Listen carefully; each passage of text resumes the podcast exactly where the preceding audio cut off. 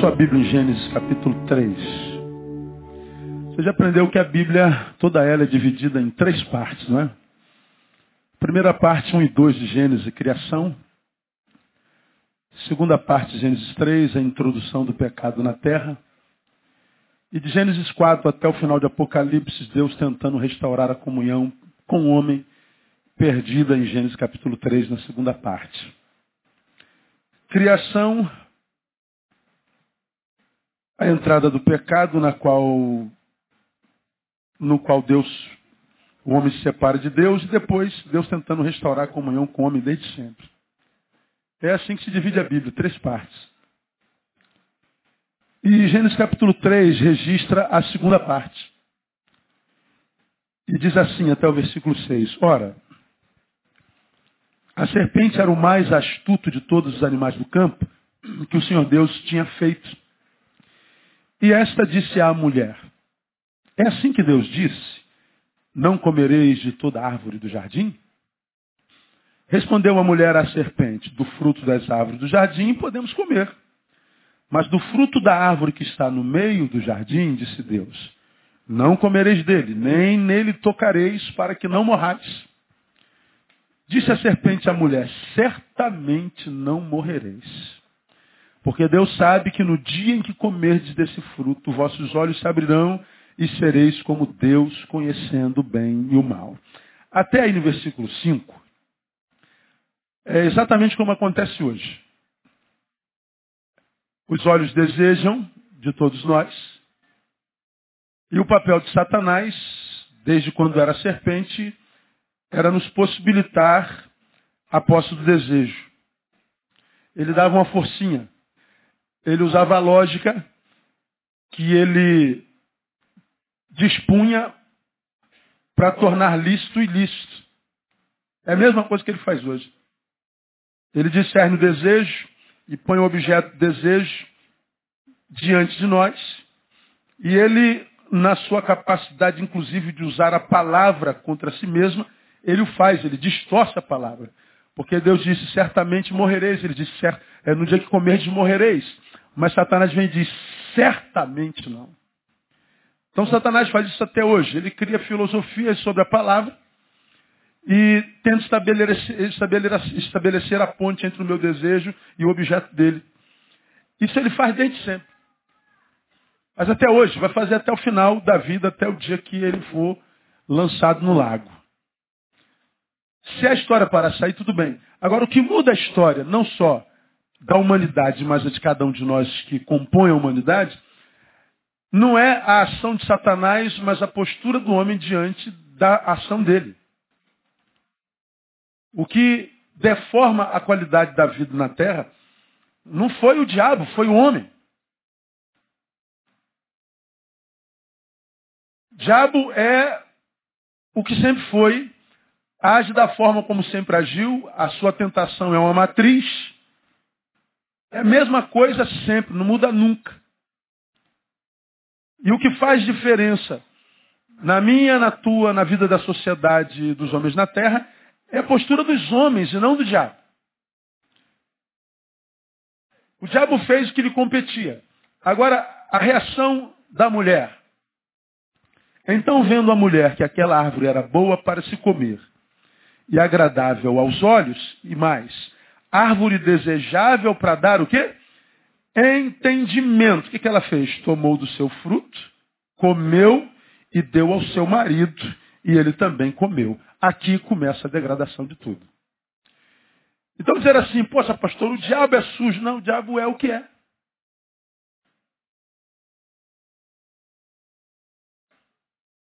Quem se sujou voluntariamente foi o homem. Então, se a humanidade composta por homens está como está, culpado não é o diabo não, culpado é você, culpado sou eu. Porque o diabo, desde sempre, ele, ele discerne dentro em mim desejos e vontades, pega o que eu tenho, portanto, o que eu lhe ofereço, e em função do que eu lhe ofereço, ele me possibilita respostas. Aconteceu com Jesus no deserto.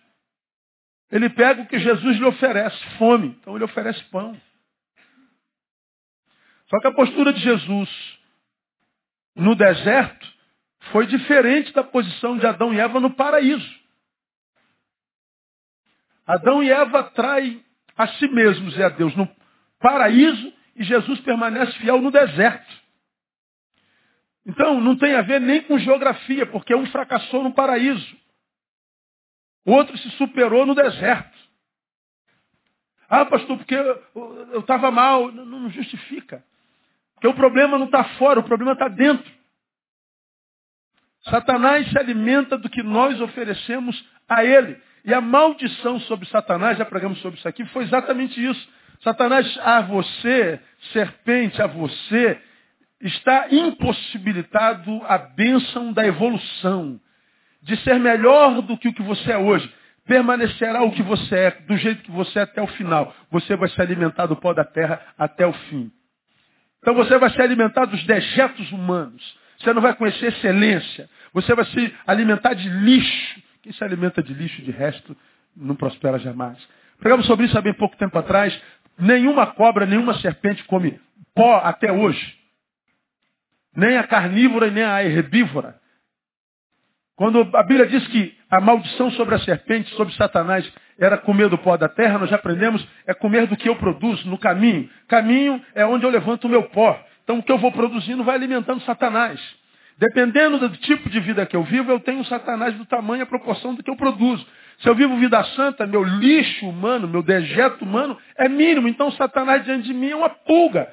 Mas se eu vivo uma vida medíocre, se eu vivo uma vida iníqua, promíscua, perversa, eu vou produzindo tanto lixo maldito que Satanás em mim é um gigante, me esmaga.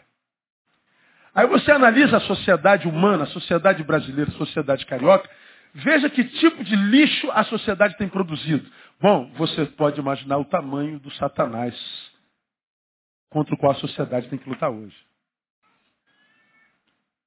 Estamos lutando contra um, um, um, estado mental de ser, contra um estado social de ser, que a gente diz, cara, não tem mais jeito, irmão. Cada vez que você liga, é, é uma UPP agora arrebentada, é um policial morto, uma desgraça cometida, é uma criança incendiada, é uma barbaridade cometida contra um, um incendiário, e, e, e, a gente diz, meu Deus, não vai parar mais. E é, não vai parar mais porque o Deus desse século, ele é alimentado nesse século como nunca foi alimentado em todos os séculos. Então o estado de iniquidade é tão grande que a gente está sendo esmagado pela própria iniquidade.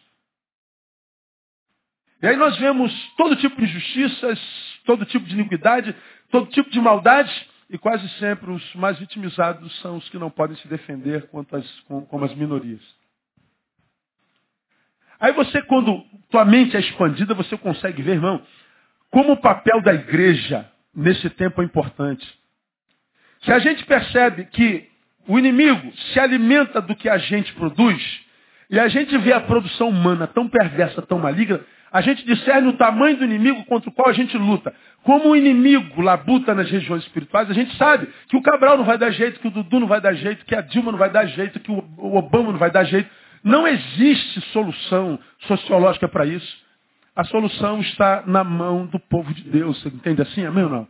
Se o meu povo que se chama pelo meu nome se humilhar e orar, buscar a minha face, se arrepender dos seus maus caminhos, ou seja, caminhar conforme a sociedade, se arrepender dos seus maus caminhos, então eu ouvirei do céu, perdoarei os seus pecados e a consequência qual é? Sararei a sua terra.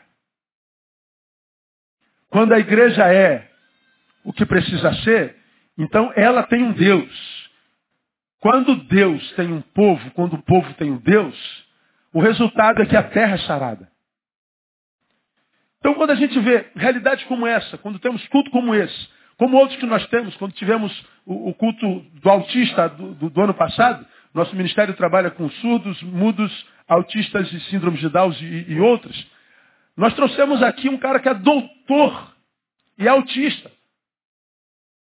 Quem se lembra dele aqui? Quem lembra o nome dele? Lembra o nome dele? Alguém? Ninguém lembra o nome dele? Cara, um testemunho maravilhoso, eu não lembro o nome dele, lamentavelmente. Escritor. O cara fez faculdade, pós-graduação, é, ele fez mestrado, ele fez doutorado. Ele anda é, nos meios acadêmicos respeitadíssimos. Autista. E a gente vê o quanto, enquanto igreja no Brasil, nós somos medíocres, nós estamos trabalhando temas tão, tão pífios como é, cumprimento de saia, se, se usa brinco, não usa brinco. O cara teve aqui domingo passado, eu preguei sobre Amaleque, leque, leque, lembra? Aí eu falei, todos nós temos Amaleque no caminho. Eu falei, o negócio do Amaleque é que Amaleque gosta de ver a gente na merda. Aí o cara escreve um, um e-mail para mim. Eu estive com a minha família na sua igreja e até que foi bonitinho o culto. Olha, 200 pessoas aqui na frente chorando, quebrantada. E o cara diz, mas o senhor disse uma palavra de baixo calão. O senhor disse M-E-R, pontinho, pontinho, pontinho. Aí o cara não escreveu para mim não, escreveu para todos os líderes da igreja. Vocês têm que pegar esse cara. Como quem diz, ah, puxa a orelha do pastor aí, vai, vai merda, irmão. É só não voltar mais. Eu não tenho tempo mais para esse tipo de crente não, cara. Pergunta se o cara sofreu por não ter trazido uma alma a Jesus nos últimos dez anos. Pergunta. Pergunta se sofreu porque não trouxe uma alma. Sofre. Então, cara, é, você que é crente assim, é só não aparecer mais aqui, cara. Temos tentado construir uma igreja para quem não gosta de igreja. Uma igreja onde quem não é da igreja diga assim, cara, eu gosto dessa igreja. Por quê? Não parece as outras igrejas. Você quer saber quando eu fico feliz? Quando o cara fala assim, pô, cara, tu é pastor mesmo? Tu nem parece pastor, é um elogio. Elogio. Por causa do que os nossos olhos veem. Nós estamos vendo o que acontece na sociedade, estamos vendo o que acontece no Rio de Janeiro, e nós estamos aqui, estou escandalizado porque você disse merda. Fernando também. É, né? Você vê, Fernando me fez dançar Michael Jackson, cara. Aí foi filmado, eu falei, se botar no YouTube, 30 anos de maldição para quem botar no YouTube. Até agora não botaram, não. Louvado seja o nome do Senhor. Então, a, a, gente, a gente fica com, com, com, essa, com essa religiosidade idiota que não leva a lugar nenhum. E a cidade sendo carcomida. Uma igreja que não é opção para nada. Um diabo que se avoluma diante de nós. Que para falar com ele agora nós temos que olhar para o alto de tão grande que ele é. E a gente não sabe que a culpa disso não é o Dudu, não é o Cabral, não é a Dilma, nossas autoridades, como tem falado aqui nos últimos meses, vocês vivem amaldiçoando no Face de vocês, vocês vivem amaldiçoando nas rodas de amigos de vocês, vocês vivem amaldiçoando aonde vocês passam, quando a Bíblia diz que vocês deviam por eles orar. Se cada palavra de maldição sobre os nossos governantes, como diz a palavra, fosse uma palavra de bênção, e fosse um minuto de clamor por eles, talvez haveria esperança. Então aqui entrou o bendito do pecado na, no planeta. Aqui é onde começa tudo. Pecado é o vírus que desconfigura o estado original do homem. Deus criou um homem e colocou um programa nele. Crescer, multiplicar e governar a terra. Agora, se o governo era do homem perfeito, qual era o projeto de Deus para a humanidade? Uma sociedade perfeita. Uma sociedade onde houvesse justiça, equânime. Onde se nascer com fosse uma realidade, que ele tivesse o direito ao direito. Que a mãe não precisasse lutar, entrar na justiça para ter educação. Que ele tivesse pelo menos um cantinho na igreja para ele se sentir parte de, inserido. que tivesse uma escola para preparar pais para filhos assim. Porque a primeira notícia é desespero total. Seu filho tem Down, pronto, acabou o mundo. Na verdade, o mundo está só começando. Agora, onde é que se aprende isso? Não se aprende, porque o mundo é iníquo. E por que, que a igreja não pode oferecer isso? Você já imaginou se cada igreja tivesse um cantinho para eles? Tivesse uma equipe dessa trabalhando com eles? trabalhando com a família, possibilitando saberes. Mas não há por quê? Porque o pecado desconfigura o estado original do homem. Logo, ele não é, enquanto pecado, um desejo natural do homem. O homem não nasceu para desejar o pecado. O desejo pelo pecado é, na verdade, a revelação da realidade da desconfiguração em nós. Se o pecado é desconfiguração do projeto inicial de Deus, desejar o pecado significa dizer que eu já fui desconfigurado. O pecado que produz o que eu sou, o que você é, e a sociedade na qual a gente vive, é comprovação de que nós fomos configurados. Isso aconteceu no capítulo 3. Agora, para a nossa meditação nesse dia de conscientização, irmãos, pensemos algumas coisas. Primeiro, esse texto revela que o pecado entra na história humana através de um desejo legítimo, pertinente. Diz o texto no versículo 6 que era uma árvore agradável aos olhos. E uma árvore que, na cabeça de Eva, lhe daria entendimento. Por que, que o pecado, ou como que o pecado entrou no mundo? Por um desejo inerente ao homem. Que desejo é esse? De entendimento. Olha que coisa tremenda. Entendimento por acaso é pecado? Não. Não. É um desejo legítimo.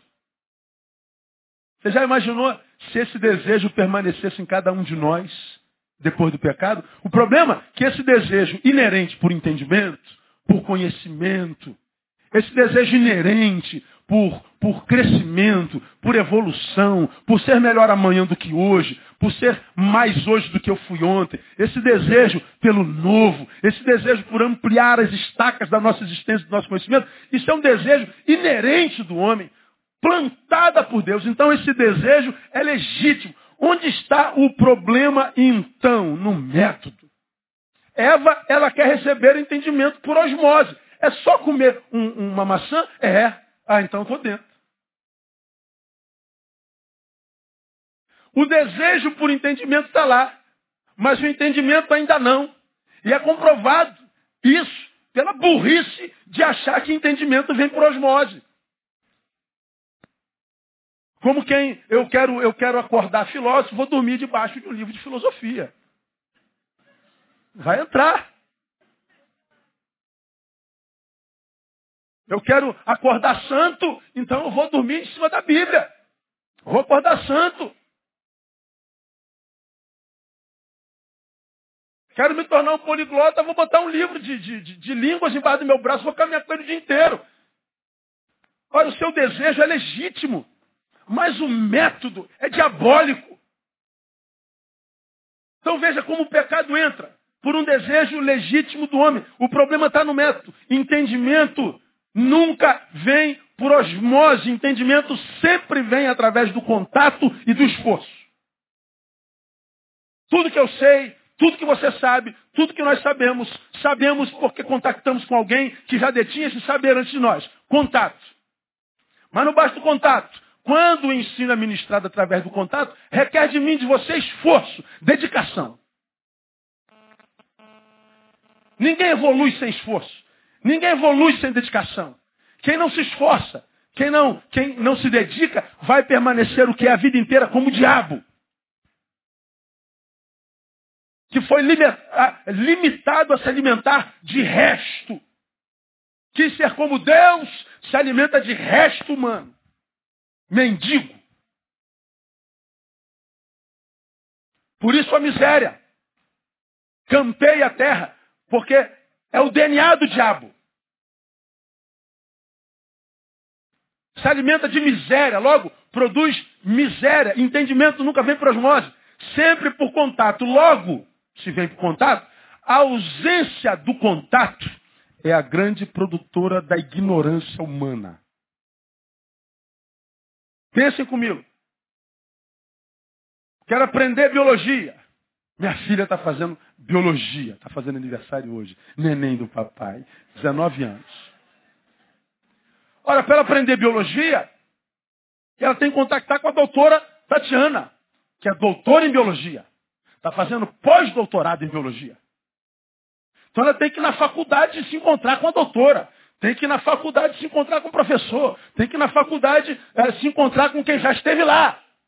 Contato. Agora, se a Thaís quer ser bióloga, mas não se encontra, não tem contato, vai permanecer ignorante na arte da biologia. Aí agora a gente consegue entender por que, que uma das maiores, um dos maiores investimentos do inferno, por exemplo, em qualquer comunidade, principalmente a igreja, a divina do diabo é romper comunhão, quebrar contatos. Porque ele sabe que na ausência do contato o que prevalece é a ignorância. E é na ignorância, produzida pela ausência do contato, portanto da comunhão, é que nós vamos nos tornando muitas vezes comunidades que não passam de clubinhos sociais, comunidades de gente que vive para si mesmos, portanto em si mesmadas, comunidade que não reconhece a necessidade do outro, muito menos da sociedade dentro da qual ela está plantada, e a gente se transforma num clube religioso, de gente que só quer deter poder sobre o outro. E isso não é igreja. Igreja é a comunidade da comunhão. É a comunidade de gente que cresce junto, que vence a ignorância, que detém o saber Deus e de posse dele, se transforma num padrão de sociedade que deveria ser de tal forma marcada pela justiça e pelo serviço que o mundo aprenderia conosco como é viver em comunidade. Isso é o projeto do Evangelho. Mas por que a igreja não é isso? Porque a igreja não tem comunhão. Nós podemos chamar, como já preguei aqui, a todos que estão na igreja de irmão, mas podemos chamar a muitos poucos de amigos. E a gente não sabe porque a igreja cresce no Brasil, mas não muda a cidade, não muda a nação. Cresce a igreja, cresce a corrupção. Cresce a igreja, cresce a morte. Cresce a igreja e cresce a violência. Cresce a igreja e cresce a fome. Cresce a igreja e cresce toda sorte de desgraça.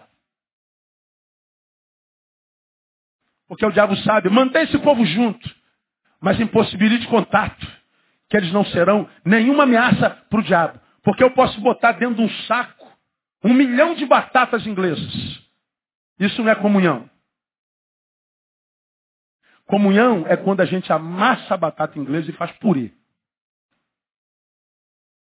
Enquanto é só um saco de batata, eu posso separá-los fácil, mas quando se torna purê, me digam, dá para separar? Não mais. Eu posso juntar um saco de laranja, é fácil separá-la, mas esprema as laranjas e transforma em laranjada. Dá para separar? Não dá. Comunhão é laranjada. E hoje nós estamos bem propício a uma boa laranjada, em nome de Jesus. Diga assim para quem está do seu lado, eu quero ser uma laranjada contigo, irmão, para a glória de Jesus.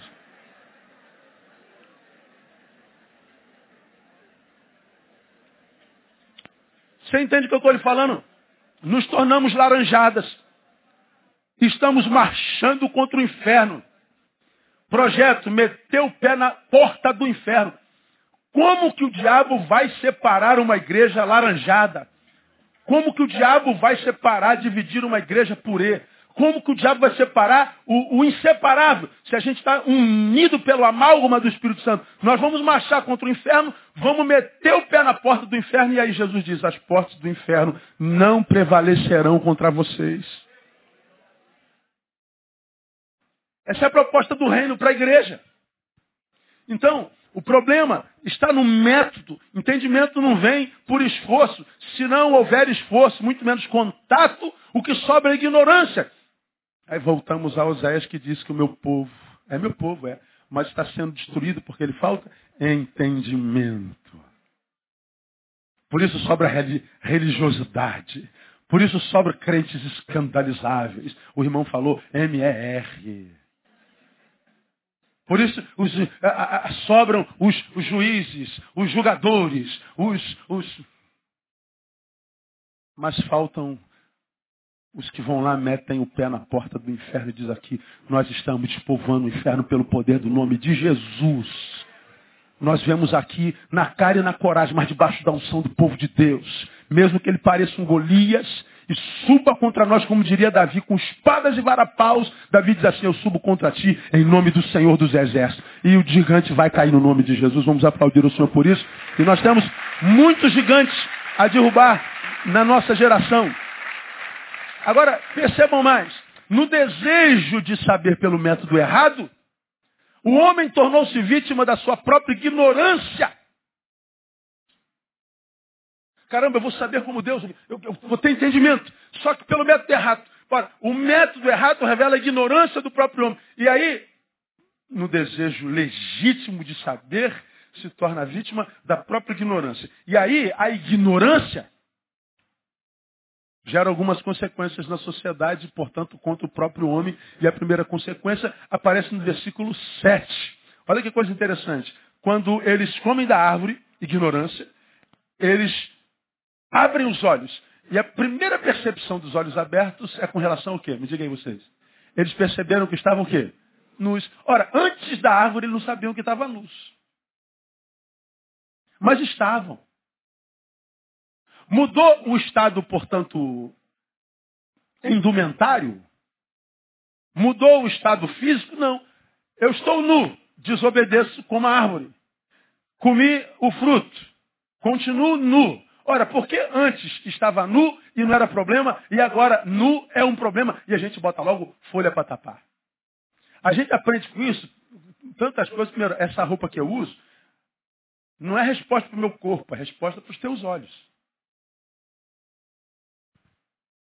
Porque se nós não tivéssemos pela ignorância sendo acometidos pelo pecado, a minha nudez não seria problema nenhum para os seus olhos. Nem a sua nudez seria problema nenhum para os meus olhos. Mas porque alguma coisa aconteceu na minha forma de ver a vida, a sua nudez me ofende. Então veja, o primeiro lugar onde a ignorância que leva o homem ao pecado produz é na distorção a respeito da sexualidade. Primeiro lugar. Primeiro, pum, entrou, entrou pecado. Desconfigurou o quê? A, a, sua própria sexualidade. Aí, o sexo deixou de ser um prazer para ser uma necessidade. Deixou de ser um presente, um playground.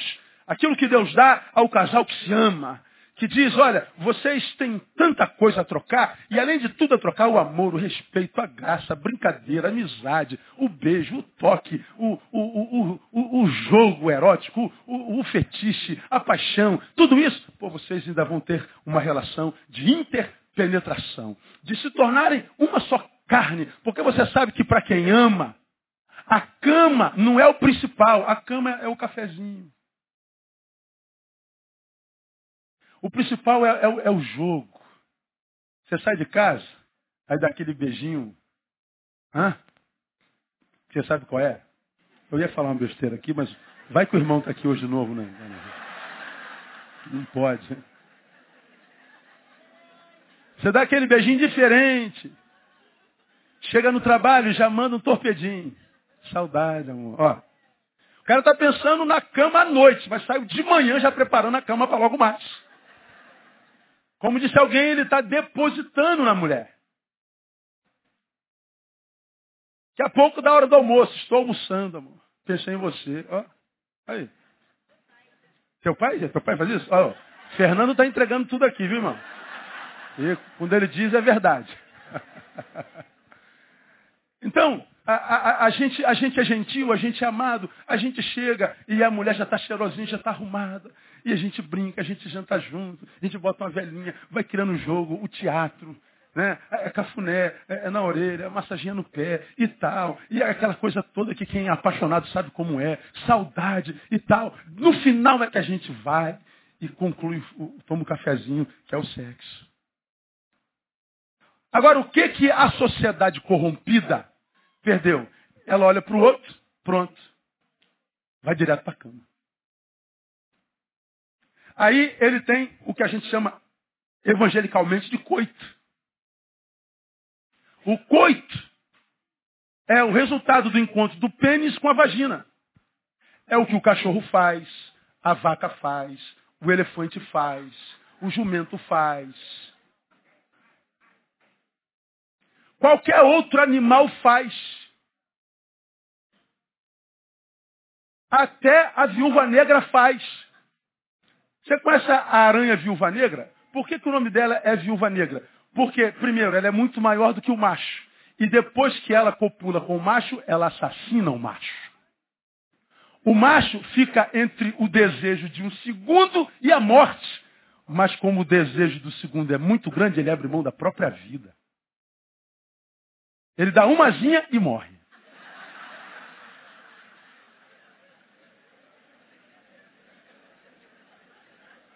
Hã? Vai morrer do coração, não vai? Vai morrer do coração.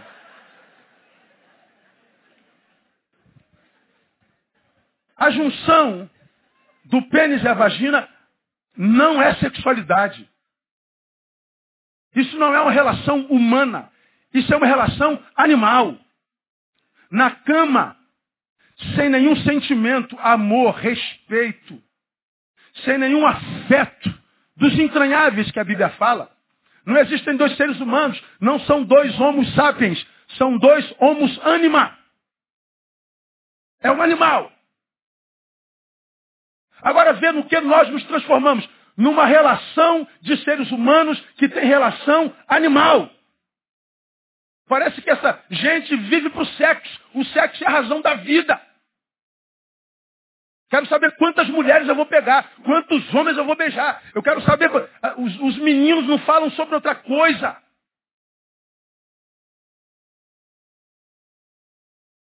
Tenho pregado isso aqui nos últimos anos, uma geração genitocêntrica. Todo prazer está concentrado ou no pênis ou na vagina. Não há prazer mais nenhum em nenhuma outra parte do corpo. Pode cortar a cabeça porque não usa. Não há mais prazeres abstratos, como por exemplo na solidariedade, na bondade, no respeito, na educação, na utilidade, no serviço, não. Ou é pênis ou vagina. Não há mais prazer. É um estado reducionista de ser. É um estado desgraçado de ser. Porque o sexo é bom e todos sabem disso. Mas o sexo não é a razão da minha vida, é o prêmio pela vida de amor que eu vivo. Como eu falo, casamento não é um, um remédio para os doentes.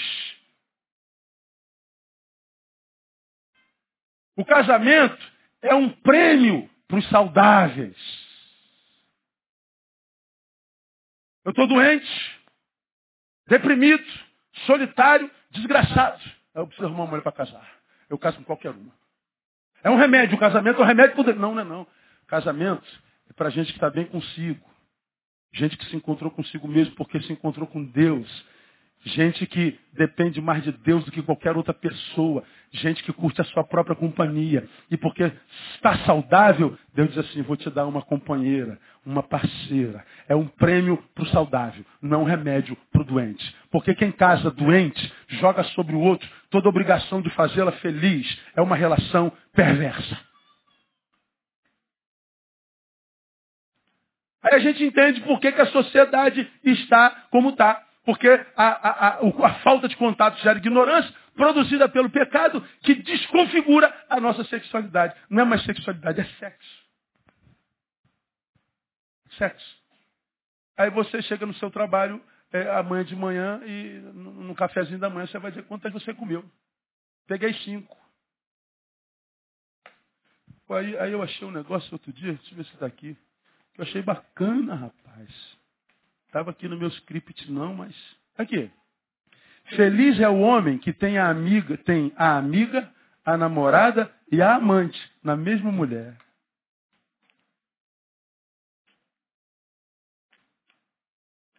Mas não, o cara precisa de experiência, experiência, experiência, experiência. E de, depois de cada experiência ele se torna mais vazia. De cada experiência que ele, na sua sagacidade, na sua autossabedoria, conquistou a mulher, na verdade ele não sabe, porque não sabe que é ignorante, que na verdade ficou um pedaço dele em cada uma. E ele vai diminuindo em pedaço emocional, em pedaço sentimental, em pedaço existencial. Quando aparece a mulher da vida dele, às vezes não casa porque está faltando um pedaço nele.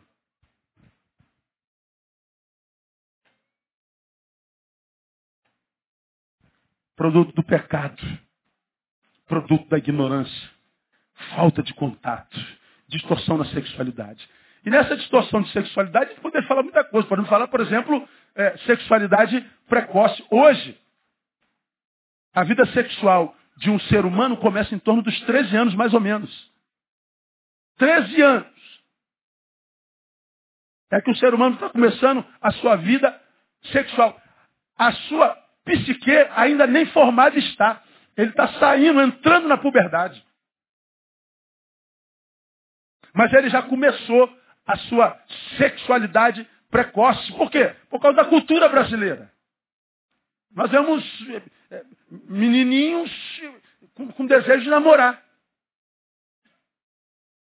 E os pais incentivam. Ai, que bonitinho.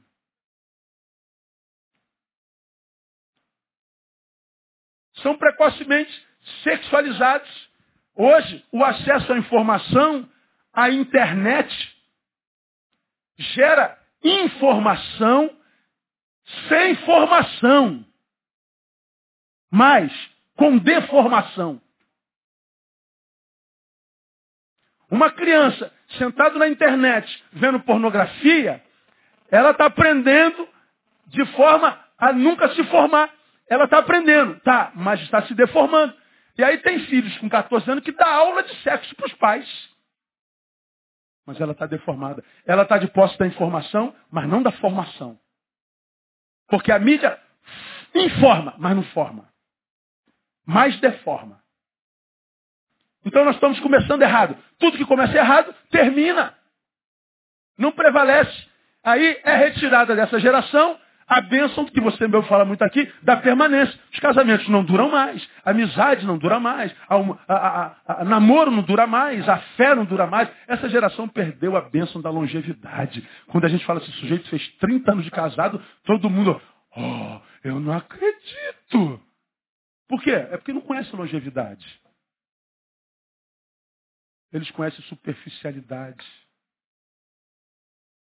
E essa marca da superficialidade é tudo marca da pós-modernidade, da transmodernidade. Que diz que eu tenho que abraçar o mundo de uma vez, quando na verdade você só precisa abraçar o mundo hoje, uma vez de cada vez.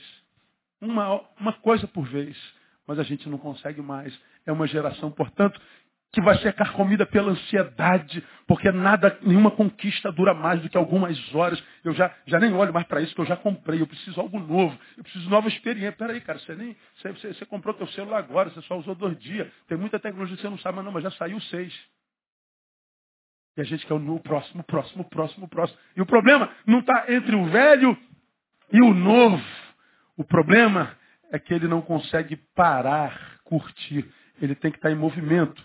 Porque quem para pensa, quem pensa sofre. E nós vemos a sociedade carcomida pela ansiedade. Preciso fazer alguma coisa, eu preciso fazer alguma coisa, ah, eu preciso fazer alguma coisa, qual é boba? Eu preciso fazer alguma coisa, eu não posso parar. Preciso... Tu vê seus filhos, nossos filhos, não consegue ficar parado, meu. Senta, menina, cala a boca, não consegue. Parece ter um comichão. Sexualidade precoce, evidentemente, uma outra consequência é a maternidade precoce. Consequência da sexualidade precoce. Aí só para você pensar na cama, 12% dos adolescentes de 15 a 19 anos no Brasil tem um filho, pelo menos. Pega a população brasileira de 15 a 19 anos, 12% deles tem filho. Olha mais, 20% dos recém-nascidos do Brasil são filhos de adolescentes. 20%. Nas últimas duas décadas, o índice de gravidez entre adolescentes cresceu 150% no Brasil. É prova da desconstrução existencial. Aí, uma outra consequência da distorção da sexualidade, imaturidade crônicas. Um menino dentro de homens velhos eternamente. Aí tu vê um monte de homem idiota. Um monte de mulher idiota. Vai ficando com 30 anos, vai ficando boba. Já falei sobre isso aqui, não preciso me deter. A mulher está com 40 anos, não aceita a velhice. Ela acha que tem 20 anos. Aí vai encurtando camisa, vai subindo, a barriga vai ficando para fora. Ela acha que é gostosona, encurta a, a, a, calça. Ela veste 46, compra a calça 42.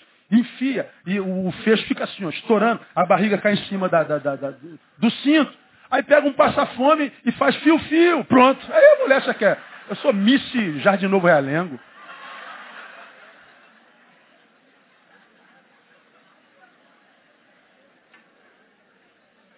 Pronto. Aí tu vê um monte de homem, casado há 30 anos, trocando a mulher que tem 40 por, por uma menina de 20. Porque está pensando na cama. Legal, tu leva uma garota de 20 para cama. E depois que acabou o sexo, sobra o quê? Vai conversar o quê? Cadê o conteúdo? Cadê a história? Cadê as marcas da vida? Não dá nem para tomar uma taça de vinho porque não tem papo. Está de fralda ainda. Mas não interessa para o homem contemporâneo, porque para ele só interessa o pênis e a vagina.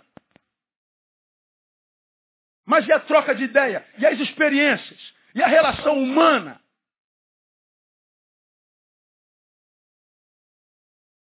Aí acabou. A tensão do homus anima. Ele sente saudade, olha para trás e diz, era feliz e não sabia. Panela velha que faz comida boa mesmo. O cara tem razão. Isso é o quê? Resultado da meninice, da imaturidade. Quanta gente, irmão, começando a fazer besteira aos 50 anos. E quem são os que fazem besteira aos 50 anos? Os que não tiveram bom aproveitamento da juventude, da adolescência.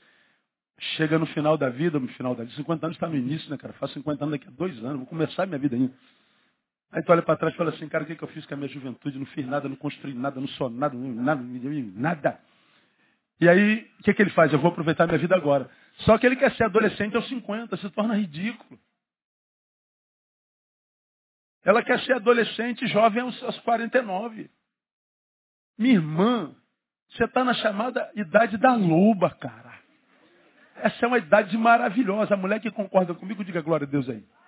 Aí, as quarentonas aí. aí.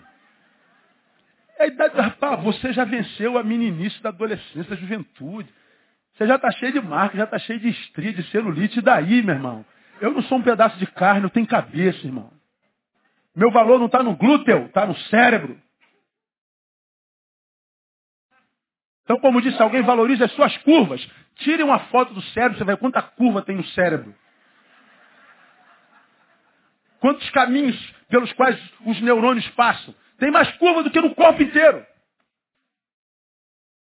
Imaturidade. Veja, essa é a, a, a, a, consequência da ignorância, distorção da sexualidade. Eu podia ficar aqui um mês inteiro falando sobre isso. Uma outra distorção, não dá tempo. Distorção está lá no versículo 8.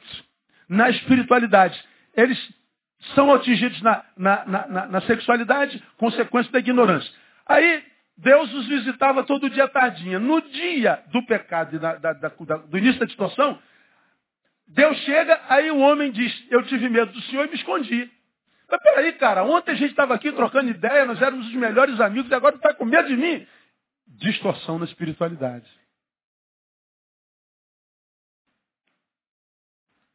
Distorção na espiritualidade. Deus vira uma ameaça. Ele era o protetor.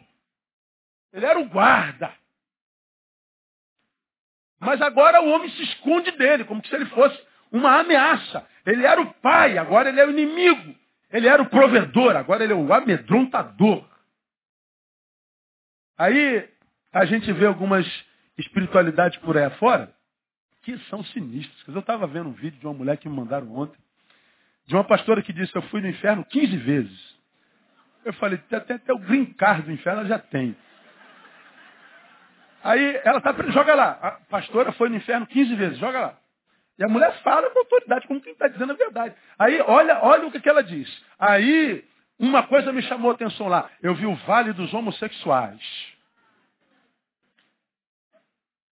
Todos os que ficaram homem com homem, mulher com mulher, todos no inferno. Ela diz, mais adiante, lê o texto, que ela se encontrou com o Papa João não sei quem, ela encontrou com Chico Xavier, ela encontrou. Foi dizendo todo mundo está no inferno. Aí você vê os comentários embaixo. Porque Deus vai lançar no inferno todo, é a religião do medo. Venham para Deus, porque Ele lança no inferno. Venham para Deus, porque Ele vai lançar você no leito. Venha para Deus, porque Ele vai alejar você. Como vi lá na igreja, Deus é amor. O cara está dizendo, todos os que saíram da Deus é amor, Deus vai matar. Vão morrer todos vocês. Deus me revelou que vocês vão morrer todos. Voltem para a igreja. Você que teve uma aliança conosco, que saiu, vão morrer. Ameaça de morte. Falei, que raio de Deus é esse? Que eu tenho que servir pelo medo. Quando o Deus que a gente conhece na palavra é um Deus que, cujo nome é amor. Deus é amor. Eu não sirvo a Deus porque eu tenho medo dele. Eu sirvo a Deus porque eu estou apaixonado por ele.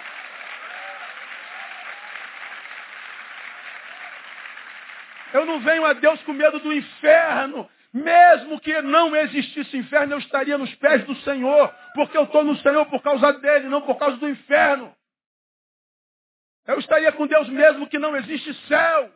Portanto, eu não adoro a Deus só pelo que Ele vai fazer na minha vida, pelo que Ele já faz.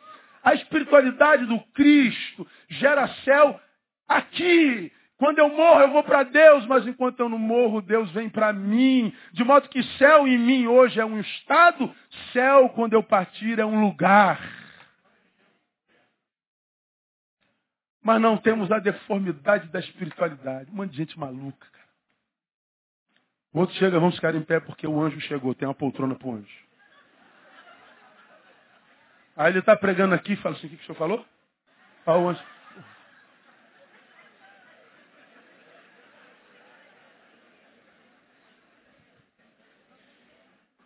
Uma espiritualidade que vendem para a gente que Deus vai me abençoar pela oferta que eu dou. Quanto mais você der, mais Deus te abençoa. Olha, minha igreja, essa semana, eu, pastor Neil, seu apóstolo, apóstolo Neil, vou subir esse morro aqui na frente de joelho para a campanha do, do, casamento das solteiras. Tragam todas as solteiras que eu vou me santificar no teu lugar. E vou subir de joelho vou descer de cabeça para baixo. E quando eu descer, a sua vitória chega lá. A igreja vai estar lotada, irmão.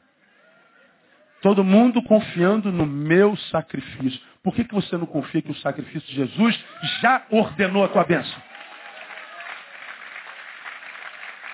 Por que, que você não acredita que o dele já é suficiente? Espiritualidade deformada.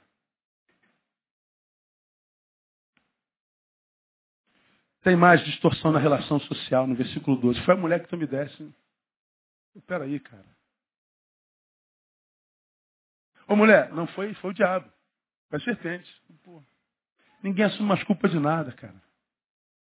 André bateu na traseira de um carro outro dia e. Ah, eu bati, eu bati com o carro. Bateu onde, amor? Tal, traseira. É, não discuta, não briga. Diga, peça perdão, diga que vai pagar.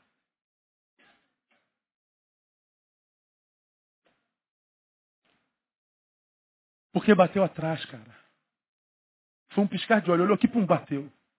Ela não tem culpa da sua distração. O prejuízo é seu. Paga. Conversou a menina de 18 anos, 19 anos. A gente não sabe nem se estava eh, habilitado ou não. Ela estava tão nervosa que a André teve que tirá-la do carro. Você está nervosa? Eu estou muito nervosa. Eu estou muito nervosa que eu vim cá, André acalmou a garota. Lembrou de Tamara, né? minha filha mais velha que dirige. E, e, e amou a garota. Ó, meu telefone está aqui, você vai ligar para o meu marido. A mulher ligou, olha, sou dona, sou a sogra do fulano. Eu quero saber como é que vai ficar? Eu vou pagar. A senhora leva no lanterneiro, eu tenho um, meu carro já está lá. A senhora pode levar, quanto for, eu pago. Posso levar? Posso. Ah, tá, ficou feliz, né, irmão? Porque hoje ninguém paga porcaria nenhuma. Ninguém quer saber, corre atrás do teu direito. E quem beber, e dá. É assim, paz. Eu faço, eu assumo. Eu fiz, eu digo, foi eu. Agora hoje não. Uma sociedade que ninguém assume mais responsabilidade. Eu sou infeliz, foi meu pai que me estuprou. Eu estou me afastando da minha mulher e estou indo para outra mulher por causa da culpa tua, mulher. O miserável, ele sai de casa e ainda culpa a mulher. Diz que não vai ser mim, não vai ser de mais ninguém. Mata. Achamos sempre razão para não sermos o que deveríamos ser. Temos sempre uma resposta na ponta da língua para justificar o nosso erro. Quando nós resolveríamos 90% do problema do planeta, nós falamos, fomos nós. Foi eu. Eu não sei como seria a terra se Adão falasse assim, Deus, nós pecamos contra o Senhor. Eu, eu e minha mulher. Não fomos sábios. Nós erramos. Eu não sei como é que seria a terra. Mas acho que não seria como está agora, não. Deformação distorção da relação social. Ela passa de parceira para algoz, para a razão do nosso problema. Aí, é aqui, irmãos, aqui, nesse texto do capítulo 3 de Gênesis, é aqui, que começa toda forma de injustiça social na terra. O outro não é mais um comigo. O outro é a razão da minha deformação. Quando o outro é um comigo, nós somos extensão do outro, então nós nos fazemos bem, porque fazer bem ao outro é fazer bem a si mesmo. Mas quando o outro é a deformação de mim mesmo, eu não quero mais fazer bem a ele, eu quero puni-lo. Então eu não vou mais amá-lo, eu vou usá-lo. Eu vou explorá-lo. Então toda a exploração social começa aqui. Toda a injustiça social começa aqui. Na deformação do outro em nós. Logo, é a partir daqui que começa toda a necessidade do que a gente chama de conscientização. É aqui, em Gênesis 3, que nasce a necessidade de fazer um culto como esse, de conscientização sobre a realidade dos, dos, da síndrome de Down. Porque se esse troço não tivesse acontecido, esse culto não precisava acontecer. Porque estava todo mundo assistido, estava todo mundo bem. Não ia precisar fazer curso de, de noivos, porque a gente já sabia como era ser marido, como era ser esposa. Não ia precisar mais fazer curso de, de oração, de, de, de evangelismo, porque já estava tudo em nós. Mas é aqui que começa toda a necessidade. É aqui que a vida começa a, a ter a, a espinhos e abrolhos. É aqui que a gente precisa suar mais o rosto. É aqui que começam as dores. É aqui. E o produto do quê? Produto da ignorância, produto da, da falta de contato. É daí que músicas como essa aqui, ó, tá aí o vídeo, painel, precisam ser compostas para a gente lembrar que na nossa sociedade tem gente com síndrome de Down, tem gente autista, tem gente de tudo. Aí, mais um escândalo aí para quem é evangélico demais. Mas só ouça aí, ó, essa música aí, que essa música tem que ser composta por nós.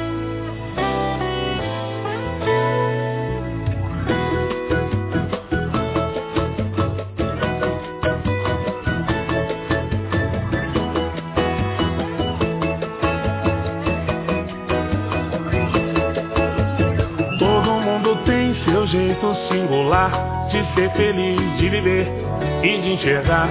Se os olhos são maiores ou são orientais, e daí? Que diferença faz?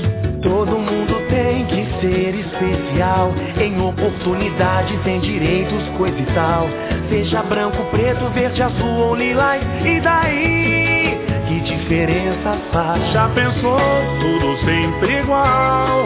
Ser mais do mesmo tempo todo não é tão legal. Já pensou sempre tão igual? Tá na hora de ir em frente. Ser diferente é normal. Ser diferente é normal. Ser diferente é normal. Ser diferente é normal. Ser diferente é normal.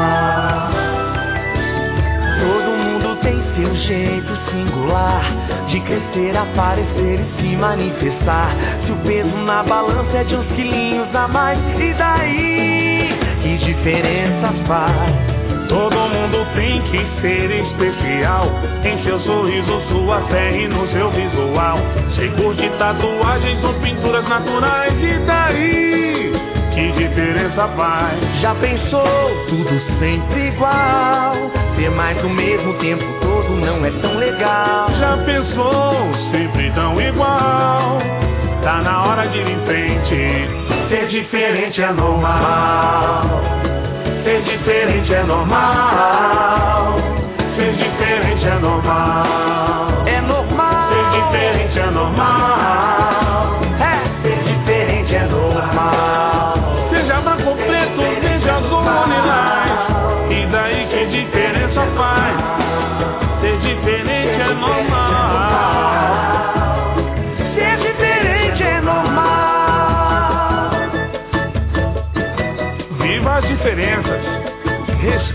Respeite as diferenças. É isso aí. Ser diferente é normal. E perante a Deus todos somos iguais.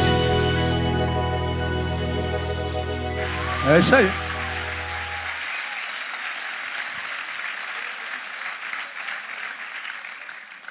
Filmes como esse só existem por causa desse dia aqui, ó.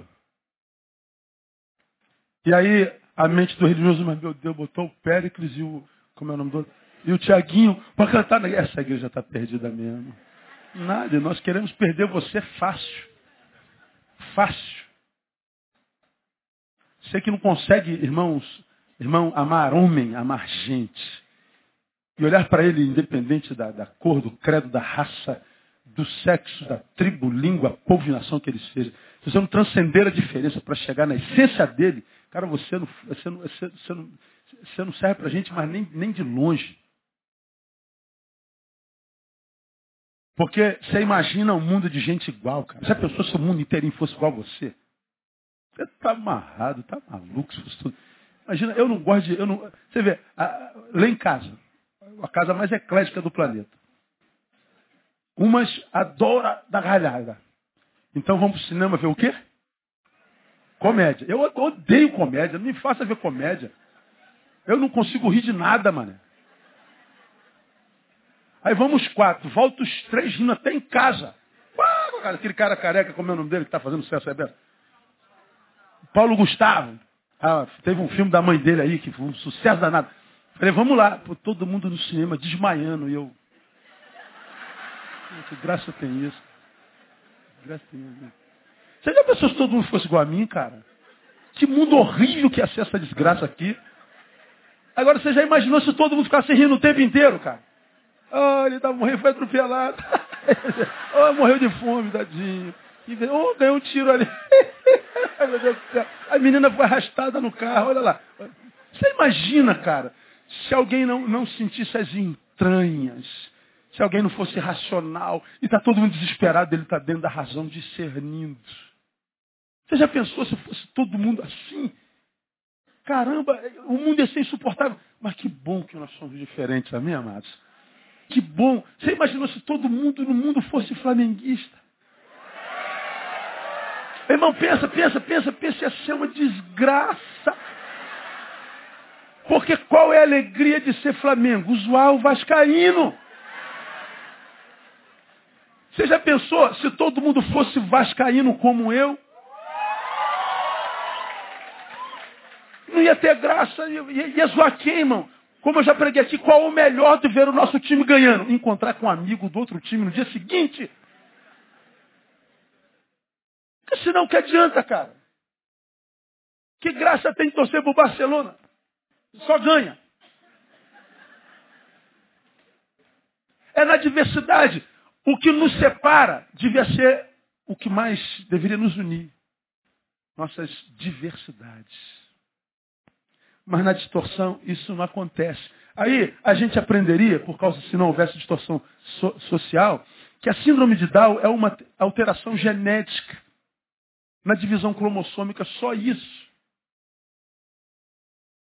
Nós somos compostos, o coriótipo humano é composto por 23 cromossomos. O 21 é duplicado nos seres humanos. Para quem tem a síndrome, vem mais um, é triplicado.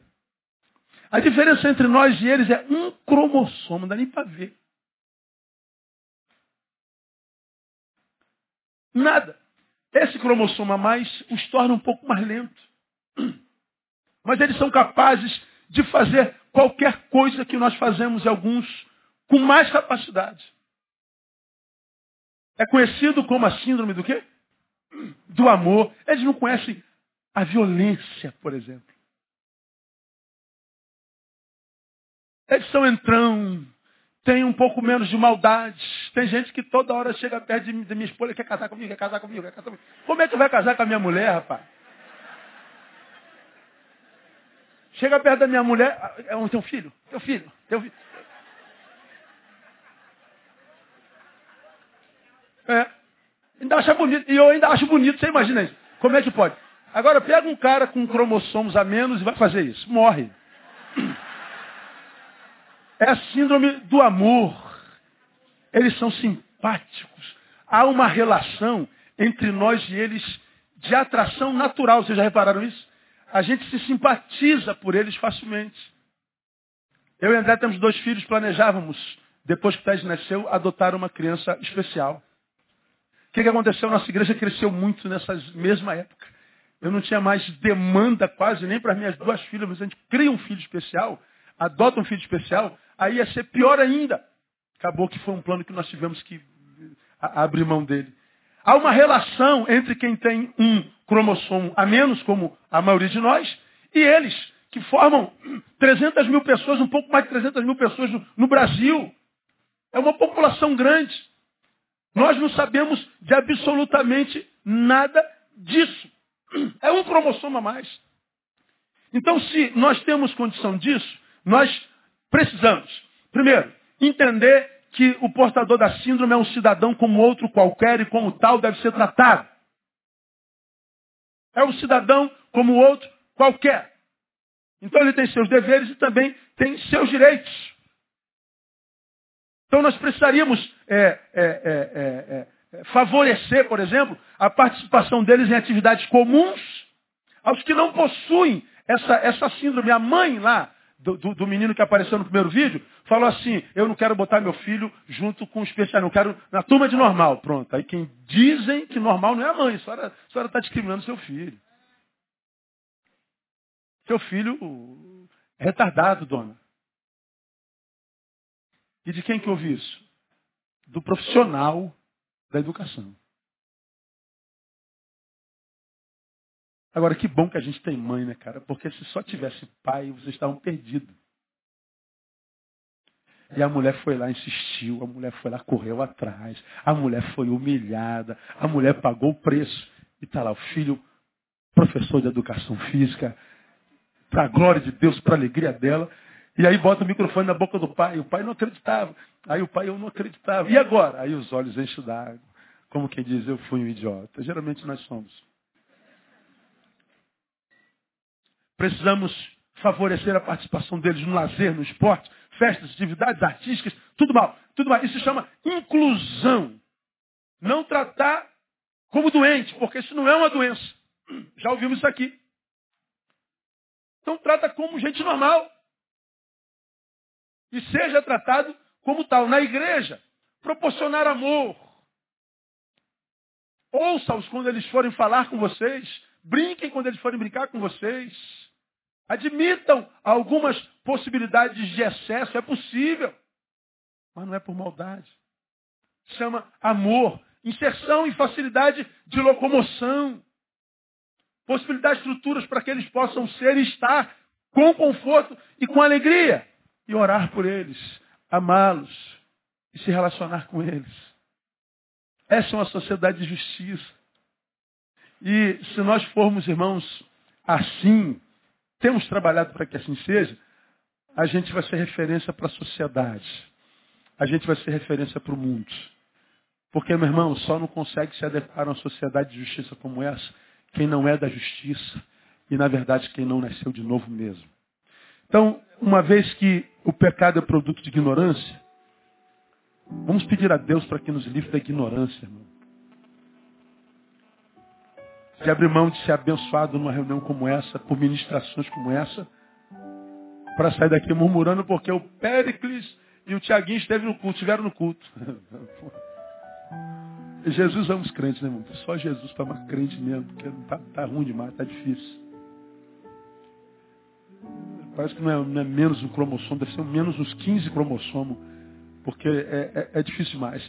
E de modo que eu quero abençoar a vida do Ministério Fatah, vocês fazem um trabalho lindo, que a maioria de nós não conseguiria fazer de jeito nenhum.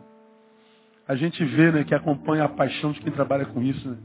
Tem gente que parece que nasceu para isso para trabalhar com os especiais. E só alguém muito especial para trabalhar com o especial. E a vocês, pais, ao invés de cederem à tentação, de perguntarem a Deus, Pô, por que na minha casa, Deus? Porque só pessoas especiais como vocês, para receber filhos especiais como o de vocês. Talvez não nasceu na casa desse irmão que está do seu lado, que talvez ele não seja tão especial quanto você. Talvez ele não seja humano tão saudável como você para criar um filho como você cria o seu. Estou vendo ali o Heitorzinho, o Heitorzinho a gente acompanhou cada, cada semana. Hospitalizado uma cirurgia, outra cirurgia, peito aberto, opera coração.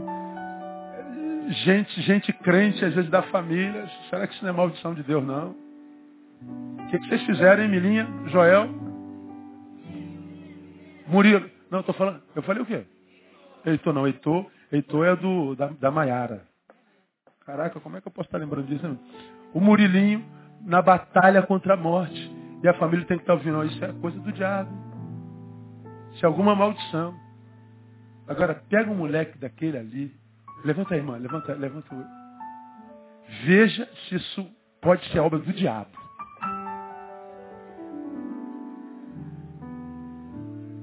Veja se o diabo tem competência para gerar uma alegria dessa no coração de Milim de Joel.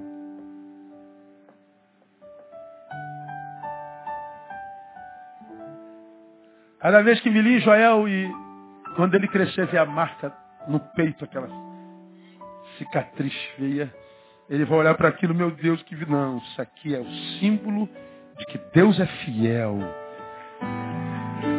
Porque se a cicatriz, como eu disse aqui há pouco tempo, se a cicatriz no olho, nos olhos de alguém pode ser assim, veja como a gente pode se machucar, nos olhos do outro pode ser, veja como se feridas saram.